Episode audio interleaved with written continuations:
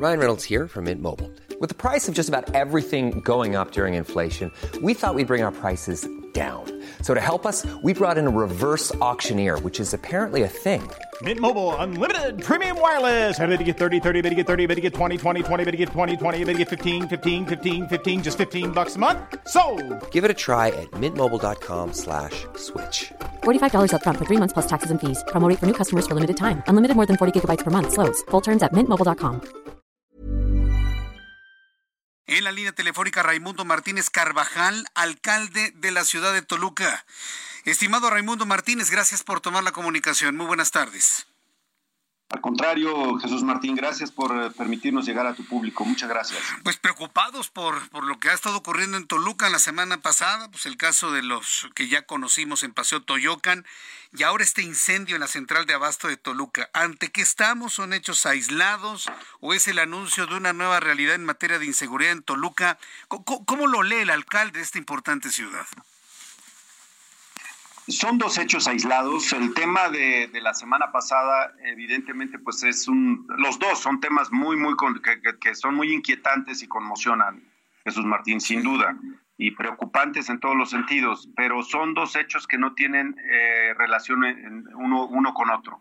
Eh, en este segundo caso, que es el que nos ocupa hoy, se trata de una pugna interna al interior de la central de abasto y que lamentablemente pues eh, concluye con una solución bastante absurda y, y, radical que evidentemente pues no bajo ninguna circunstancia podríamos este ni, ni, ni aceptar ni normalizar Jesús Martín.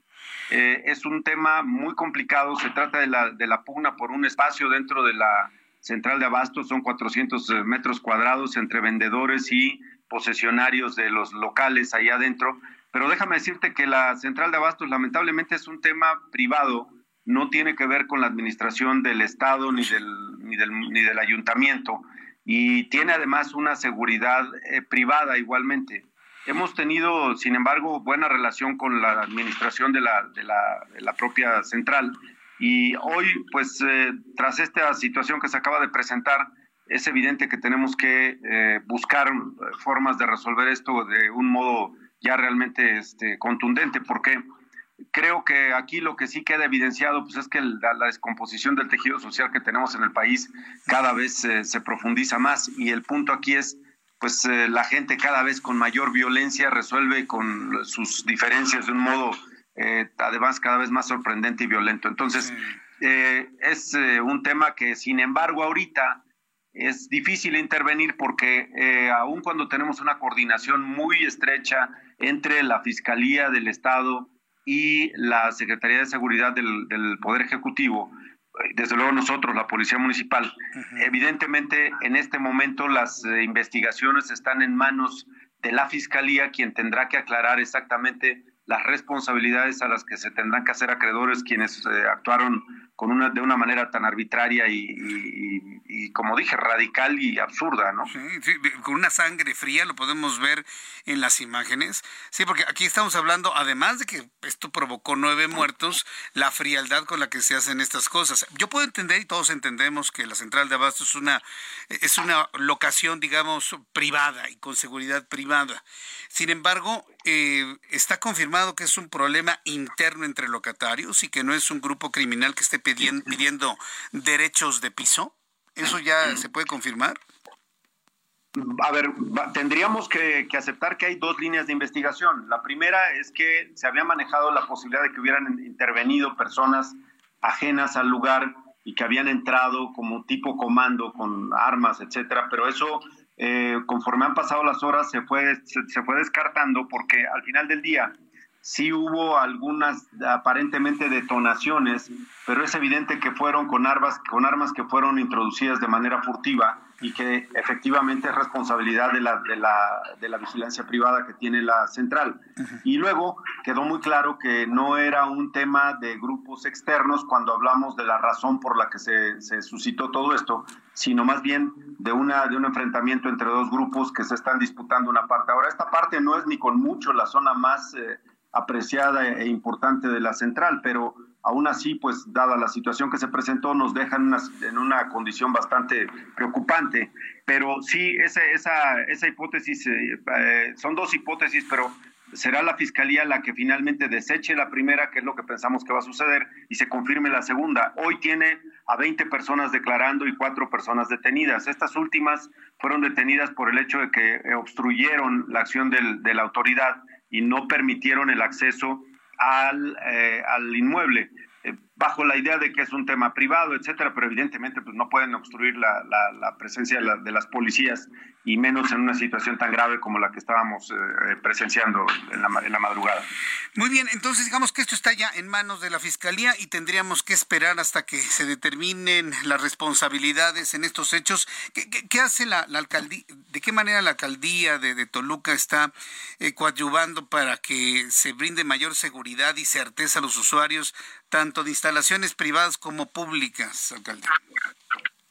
Mira, en el caso de la, de la, semana pasada, que otra vez estamos hablando de un hecho que eh, es aislado también, no, no, no es un asunto eh, cotidiano, de hecho nunca había pasado eso en Toluca, Jesús Martín, y digo, si bien es cierto la noticia corrió diciendo que se trataba de Paseo Toyocan, no fue Paseo Toyocan, es Paseo Vicente Guerrero, es una puente que está cerca de Ciudad Universitaria, y afortunadamente no es una zona densamente poblada o no, no hay población, digamos, que esté pasando todo el tiempo ahí, sino quienes van de paso, digamos, para transitar. Afortunadamente digo porque lamentablemente ese es, un espectáculo decadente, espantoso, que pues los, los delincuentes buscan para amedrentar, para generar miedo, para pues, generar ese ambiente que a ellos les viene muy bien. Y hoy lo que nosotros tenemos que hacer finalmente, como decía, se trata de un hecho aislado porque finalmente la, la, digamos, había habido una serie de eventos que fueron unos, unos videos que se publicaron en redes sociales, luego unas mantas, etcétera, y nada tenía que ver con Toluca. Y lamentablemente al final del día, pues Toluca es una caja de resonancia y yo creo que aprovecharon el punto porque, bueno, finalmente es el corazón del Valle de México y es la capital del Estado de México. Entonces, yo eh, respecto a la primera pregunta que hacías, te contestaría que yo esperaría que eso no sea así. Eh, a partir de ese hecho, intensificamos los operativos de coordinación con la Policía Estatal y con la Fiscalía. Estamos eh, eh, ahorita en pláticas ya con la Guardia Nacional para poder eh, incrementar precisamente la presencia de ellos. En Toluca, la presencia de la autoridad municipal es determinante, Jesús Martín. Entonces tenemos mucho que hacer. No solamente reducir nuestra visión al hecho de que nos toca lo preventivo y que una vez que ya suceda algo, pues nos, nos hacemos a un lado. Porque además, no solo eso, en el proceso de investigación, nosotros apoyamos a la Fiscalía, hacemos el trabajo que nos toca. Afortunadamente hemos tenido una coordinación muy buena y eso nos ha permitido eh, trabajar de frente con este tipo de casos que de veras los lamentamos, porque al final del día todo lo que sucede en materia de, seguridad termina evaluándose con cifras y detrás de las cifras pues siempre hay un esfuerzo muy grande que no, no se alcanza a percibir. Pero sí tenemos responsabilidad directa, aun cuando la ley solamente nos mande a la parte preventiva hemos avanzado aquí en el, en el esquema de coordinación y nosotros encabezamos la mesa de seguridad que pues se lleva a cabo todas las semanas donde se revisa todo este tema, Jesús Martín. Pues bien, yo, deseo sinceramente de todo corazón que haya tranquilidad en Toluca, que quienes vamos y venimos a esa ciudad pues nos encontremos siempre con tranquilidad, con, con buena movilidad y que este tipo de situaciones aisladas pues no se vuelvan a presentar y muy atentos de lo que va investigando la Fiscalía y también atentos de la, de la Alcaldía de Toluca para informar al público lo que hay que hacer en torno a este y otros casos si es que se presentan.